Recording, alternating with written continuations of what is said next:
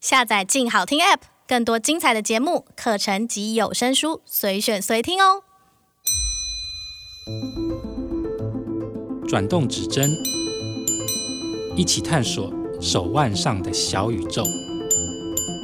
欢迎收听《静表志》。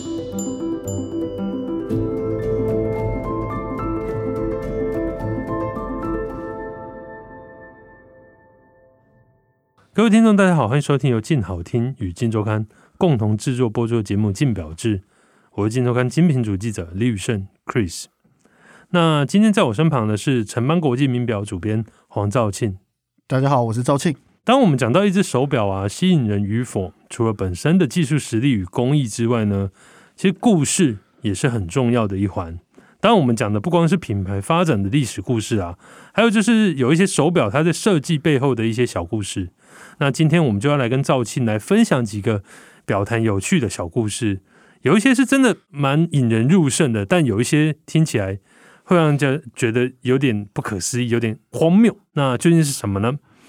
首先的话，赵信可以跟我们分享一些你曾经听过一些有趣的表坛的故事。我相信问十个，大概有十一个都会讲 Zenis 吧，因为他那个 Zenis 九又四分之三月台的故事太经典了啊。九又四分之三月台，就是嗯，他故事在就是大概在一九七零年代左右，石英革命的时候，瑞士表厂死了一半嘛，对，然后那个时候 Zenis 也就是因为大亏本，所以他们要卖给美国一个同名集团，对叫做 Zenis Radio 的那个家电制造商这样。然后他们当时就是说，他们的策略就他们不要做机械表了，对，然后他们要全部转做石英表，所以要把所有的机械表的相关器具啊、蓝图啊、机具全部都处理掉嘛，没有说是要卖掉或者是丢掉，啊反正就是要处理掉。那这时候呢对，就有堪称一个辛德勒名单的事情发生了，是有一个他们有一个叫做查尔斯的工程师，他觉得啊就这样很不舍啊，对，他就藏了，据说他在一夜之间就收了两吨的，大概总重两吨的，包括呃所有的工具啊、嗯哼模具啊、一对些零件蓝图，他全部都是收起来，然后照册分类，藏在表厂里面的一个小房间里面。对，我有听过这个故事。对，，这个故事太经典了。然后等到后来就是。呃，大概八零年代的时候，Zenis 就重新回到瑞士人的怀抱，然后要开始做手表的时候，对，那时候也经历算是机械表开始慢慢对复苏，就是机械对，表复苏，然后他就重新跳出来说，我曾经藏了一批东西在这里面，然后所以才让 Zenis 后来复苏，复苏的很快，Air Premio 的机芯就是很快就可以上线问世。对，那当然，这故事我们仔细想想看，就是很很诡异啊。对，蛮就诡异的，因为就是我我我先分享一下哦，因为我那时候一开始听到说，老实说，这是连品牌自己本身都会讲的一个故事。对，然后他们算是一个行销一个很大的着力点，就是在于说，他们以前在经历过也不算倒厂，就是可能经历过已经关闭了，然后后来又重新出来。对，那这个故事有太多太就不寻常的地方。就你想想看，他们的物流管理是有多差， 你两吨东西不见，没有人发现。对还有就是，你公司已经卖给别人了，那厂不用点交吗？它到底藏在哪里？对，没有人发现那个房间吗？对，它是藏在他自己本来的厂里面哦，就是在厂里面那个房间，他是有拿水泥糊起来，而且是一夜之间两顿就一个人，嗯 他是有有什么神明帮他吗？我不知道瑞士的神是谁啦，但就是当然，可是因为随着这两年品牌直接把那个房间公开了嘛，对那我们也不好意思说什么、啊，反正这他都已经都说我哦就是这样，而且把当时的蓝图什么都公开了，我们也就信了啦。对当然可以看出当时的兵荒马乱嘛，对，而且类似的故事后来在其他品牌也有发生。这边补充说明一下，因为那时候在石英表正式量产了以后，就是我们表坛里面常听到石英革命，嗯对，石英危机。那这个危机呢，导致了很多的瑞士机械表的制造商的表厂的供应商，在短短几年之内就全部都垮掉。对所以才会出现像刚刚赵信讲的 Zenis 这个故事对。可是相同的故事其实就发生在很多不同的品牌身上。应该是说，他们倒也不是说像 Lennis 那么夸张，藏了两吨的东西在那边了，而是说像是后来在某一个时期，我们常会听到一些品牌常会有一个故事，就是总裁在厂里面发现一袋机芯，对，那跟捡到钱一样，一袋机芯就在那对边。我听过这个故事也是一样，就走着走着就不小心踢到一箱包裹的对概念对是对一对样对，的。是很夸张啊！就像是昆仑就拿这个，他们发现一批五零年代的机芯，对他们就复刻了他们创厂的时候的两款表对，Tube 跟 Chinese 对 Head。对，这个故事其实另外的版本，当然我听过另外一个比较合理一点的版本，就是可能像 Corner Swiss，对，他那时候收了很多基金。他 Corner Swiss 这个品牌呢，它的总裁本身是一个算机械表的爱好者，爱好他也是一个维修师啦。嗯，对，但他在石英维基的时候，他也是一样觉得说，啊、不甘于这些基金就这样子随便被处理掉了，嗯所以他收了很多很多的基金，基本上听说就是来者不拒，反正就收，因为据说当时的机械机型几乎就是用称斤卖啊，对，贱卖的。对，那就是在逃难期嘛，对，那延伸出来的一个有趣的背后故事，就是说，像 Conan Swiss 那时候的总裁嗯收了很多基金，基本上他甚至有一些是他不知道是什么东西的。对，然后等到他收回来以后，才慢慢的去找，哎，原来有这个功能，嗯哎、原来有这个机芯，我们再慢慢的把它复制出来。所以，甚至到可能机械表复兴了以后，Corner Swiss 这个牌子的机芯还是使用是更久之前对的。对对对，对所以这些这个故事其实算是有它的根据啦，只是说每个人讲故事的方式可能不一样，可能经历的状况不一样。其实就很微妙，但我们就可以看到当时的应该说石英机芯造成了机械表多大的危机。对而且其实不止打的瑞士倒下来哦，对，连用石英机芯打倒全世界机械表的 Seiko 他自己都受害啊。怎么说呢？就是其实在，在石英机芯之前，日本 Seiko 还有 Grand Seiko 嘛，他们也是机械表嘛。对那因为石英机芯卖太好了，他们也决定要停产机械表，所以就是说他们自己品牌就停产了。那当年那些做机械表的师傅就分派到各个其他单位，就很像日本人。欧洲人可能会把不做之后直接裁员嘛，对那日本人就养一辈子，所以把他们调去其他的部门啊。是那可是后来，据说慢慢随着复兴的时候，他们有一批人本来是要做石英表的，对他们要做一个 Grand Seiko 的，可他们就觉得我们一定要做机械表，可是我们不会做啊。对，因为已经隔太久了。对，那一批就是高层也不要做，对可他们觉得这样不行，所以那一批人我们就我姑且称他们为朗仪志士好 了，他们就去寻访当年被散落在场内的各个单位的老师傅，对可能这个老师傅现在在做车床啊，对这老师傅现在在顾大门之类 的，然后就跟他们学怎么做机械表，把当年那一套慢慢学下来，然后等到高层说好，我们来做机械表，所以他们很快就做了九 S 机芯，嗯，呃这也是一个嗯 Zenis 的日本版，对，有一点这个味道，所以这都反映出那时候一个兵荒马乱。历史发展，所以这算是一个现在回过头去回推的时候，蛮有趣的一个行销上面的小故事。是吧？对，那还有什么其他你听过觉得诶有趣的手表故事可以跟我们分享呢？我目前我觉得最神奇的应该就是 Morris Grossman 总裁的毛这件事情。总裁的毛总哦，裁这的个毛这个题目听起来有点 对，有这点件奇事怪很荒谬，但这件事情就是 Morris Grossman 它是一个新创的德国品牌嘛，独立制表品牌，独立制表品牌，然后它是一个德国的标榜的就是自制，对而且它是走非常高端的路线，而且要回归早期德式的制表的模式的一个品牌。那他们有出一款就是停秒陀飞轮，嗯哼，就是说其实主要就是在停秒的时候会有个东西去卡住摆轮让它停止，是那这样整只表就会停下来嘛。对可是他们考虑到一个就是不管你拿什么东西去卡摆轮，无可避免的一定会造成一点点摩擦，对，一定会刮伤或是受伤，他们不要发生这种事情。嗯，所以他们那时候就测试了各种的材质啊，都没有办法。后来有一天，反正就总裁会去剪头发，然后他们突然想到，哎，这个头发好像来没用过，总裁就拿了一撮他的头发给大家测试，对结果效果就大好啊。对所以那时候买那一只表的人，里面都有一撮总裁的 DNA 在里 面。这个行销故事其实是在这只手表在发行的时候，对，它就是在新闻稿里面直接曝光的。对对对对，因为我先解释一下，因为陀飞轮停秒这件事情，快速解释一下，就是呃，陀飞轮过去其实是不好停秒的啦，不好处理去停秒也。也没有啦，就是可能就是会受伤嘛。嗯对，会受嗯伤。那所以有一些品牌在做他们的停秒陀飞轮，简单的讲就是把陀飞轮这个装置做刹车。那嗯个刹车到底要用什么东西去做？所以延伸到刚刚赵信讲的头发。好玩的事情是说，它后来这一个款式也变成了一个算刻字化的卖点。对，他鼓励表主提供各种自己身上的毛发这样。他讲是讲头发，不要延伸出来。还有呢，还有，其实有蛮多奇怪的故事的、啊。如果我们以台湾要讲吗？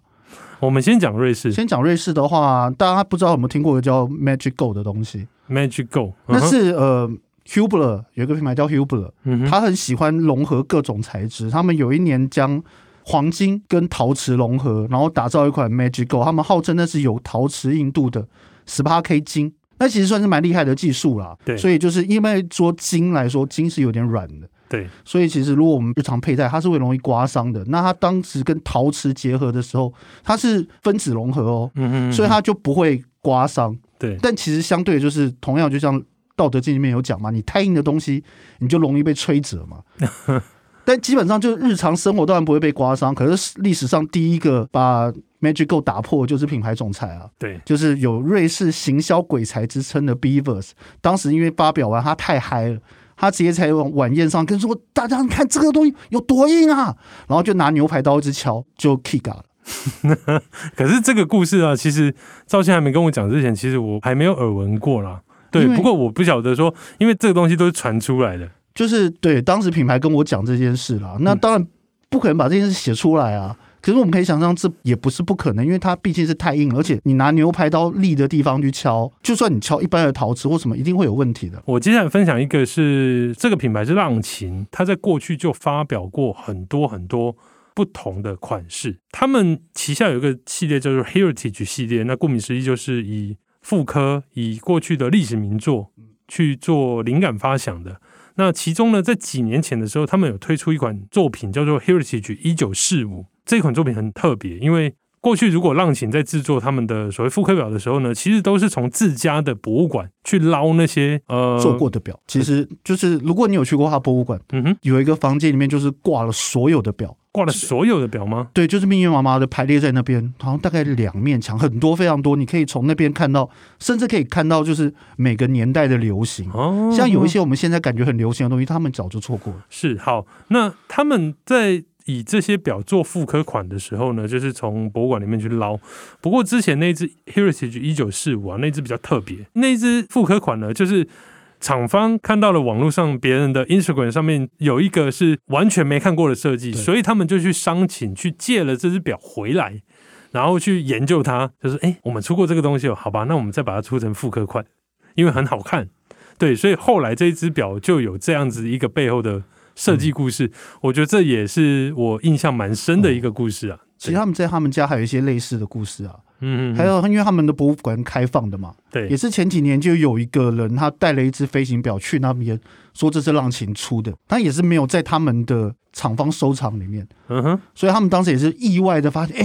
然后就去翻各种资料，发现，哎，对，这真是他们在某个年代出给飞行员 的。对他们其实自己就忘光了。对，因为其实浪琴的博物馆，它的收藏分成几个部分嘛，除了主题馆藏之外，还有就是曾经出过的表的实表的馆藏。对，他们还有另外一个，就是他们从创厂开始发行的第一只表到最新的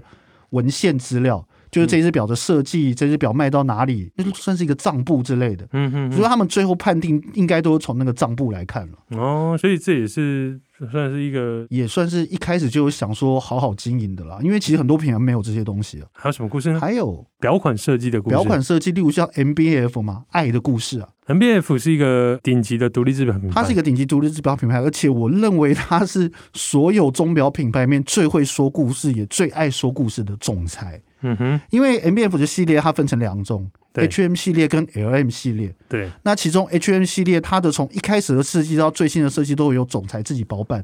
而且每一款都可以代表他某个人生阶段的故事，嗯哼，至少他会这样讲啦。那其中我觉得比较有趣的就是它的 HM 七水母。水母那一只，对嗯哼，因为他所有的故事大部分都是环扣在他的小时候的时代啊，对，或者他成年他喜欢什么，所以他把某一些象征符号放进去，对，他就把鬼表就以水母的形象去设计那一款表，是非常特别，非常独特。它的设计灵感来源是有一天他跟他老婆去度假，他老婆去游泳被水母蛰了。对你仔细想，这算是一个塞恩还是亏老 婆？我觉得这是一个全世界钟表品牌里面亏老婆亏最凶的一个品牌。然后把这件事情拿来做哦，好大吧，家那做一只表，让全世界笑他老婆，而且他还不止做了表，他后来做了一个钟啊。对，而且他呃这边跟呃听众讲一下，他我们讲的水母呢，它是它的设计的灵感来源，但是它的外形就真真正正长得像水母，对。呃，我们一开始就讲嘛，就是有一些品牌在设计手表的时候会赋予它一些有趣的小故事，它可能是只有取其形或者取其意，或他者可是能没有配色，对配色之类。可是 MBF 确实是很把具它象的东西很具象的表现在它的设计里面，所以也像赵信讲的啊、他是真的是最会说故事的最人啊，会说过去，因为他后来成家立业之后，家庭对他来说变得更重要的时候，他最新的一支作品就是他做一只狗啊，叫 Bulldog 对。你从外形真的看起来就像是一只狗，斗或牛犬，嗯哼，对，它更像那个上期里面那一只不知道什么的生物，因 为它没有头。好，可是他那个就是他自己的亲身经历啊，所以嗯，他算是蛮能把自己亲身经历融入到手表设计里头，我觉得这个算是一个应该是绝无仅有的一个牌子嗯，因为毕竟他是设计师起家啊，啊，对。真的蛮厉害的。那刚刚都讲的是瑞士一些品牌，嗯不管是品牌发展本身、手表设计本身的一些故事。嗯那我们来讲一下在台湾听过的一些、嗯有趣的哦有小故趣事。有趣的故事，我最爱讲的应该就是劳力士跟某平台的故事了。某平台，嗯哼，就是有一天，因为大家都知道劳力士很红，尤其是这几年有开始有更多人因为网络的浪潮去追劳力士。可虽然他们不知道为什么要去追，对可他们就觉得它就是一个代表，一个象征，一个我玩表一定要有。就有一天，就有一个在那个论坛上发了一个文嘛，他非常的不开心，非常的生气，因为他说他去劳力士买了一只劳力士，然后可是他发现面盘有问题，他非常气，他拿去劳服已经请他们处理，然后可是他还是气不过，去劳力士服务中心。对对对，对对，然后他然后决定在上网发文，请大家说我该怎么让劳力士给我一个交代。对，评评理啊，大家。对，评评理啊，劳力士不是大家都说很好，他怎么发生这个问题？可是当时如果像是其他品牌一堆人一堆，马上说你应该要怎么样怎么样怎对，么样。你的面牌有问题对啊对，。怎么可能这样呢？但没有，他当时下面留言，马上就有人跟他说拿一只新的跟他换，或者加价购。还有我 我看到我有一个我认识的朋友，他直接说拿一只全新的同样的款的表，还加十万跟他 换。那个人到当时才知道，原来劳力士是这么的，劳力士的保值是一个很夸张又不合理又奇妙的对。为什么有问题的面盘会让大家有共鸣呢？跟我们因解为释一下。因为它的良率太高了，反而有问题就会变成一个非常特别的存在，就有点像是嗯，我们看到邮票或者钞票或者是错版对，那些东西，平常良率太高，几乎不会有这个状况的时候，人家就会觉得那它反而是一个特别的，我听过这个故事。最后那个跳出来讲话那个人，他怎么做？他只能后悔还能怎么办呢？他先拿去劳服了嘛，对，劳力士一定马上处理掉啊。对，这种不管怎么样，我三七二十一，我直接面谈帮你换掉，小事。对，小事全部换掉，因为有可能那只表有瑕疵，反而可以翻倍、翻十倍都有可能、哦。都有可能，对但他就是错过了嘛，这就是没有做功课啊。其实我觉得故事一直以来都是手表，不管是牌子或手表款式本身一个很重要的一个元素。嗯对，但是在讲故事的时候呢，其实我觉得过与不及都不好，因为有一些时候呢，品牌确实会讲出一些你觉得很奇怪的一个连结，嗯，又或者很说荒唐的故事，很荒唐的什么设计之类的，可能外形上面看根本没有感觉出它是一个什么青春洋溢的什么故事之类的，或是一个针对年轻人所设计的一个元素。可是它偏偏要去冠上这个的时候，其实反而会让人家有点啼笑皆非啦。我觉得大家在玩手表，大家在听这些故事的时候，其实也可以仔细去想想它的合理性。是吧？因为故事本身就是让手表有更多的感性方面的存在，它是赋予这个表的一个感情的生命力啊。对，所以我觉得以后大家听故事就尽量保持一个中立的状态去判断吧。就反正就听一听啊，对啊，听一听。好，那今天就谢谢赵信上节目，谢谢大家，谢谢大家今天的收听。有任何心得回馈，欢迎上静好听的脸书留言给我们，也请追踪我们的 Apple Podcast 和 Spotify。请持续锁定由静好听与静周刊共同制作播出的节目《静表志》，我们就下次见吧。想听爱听，就在静好听。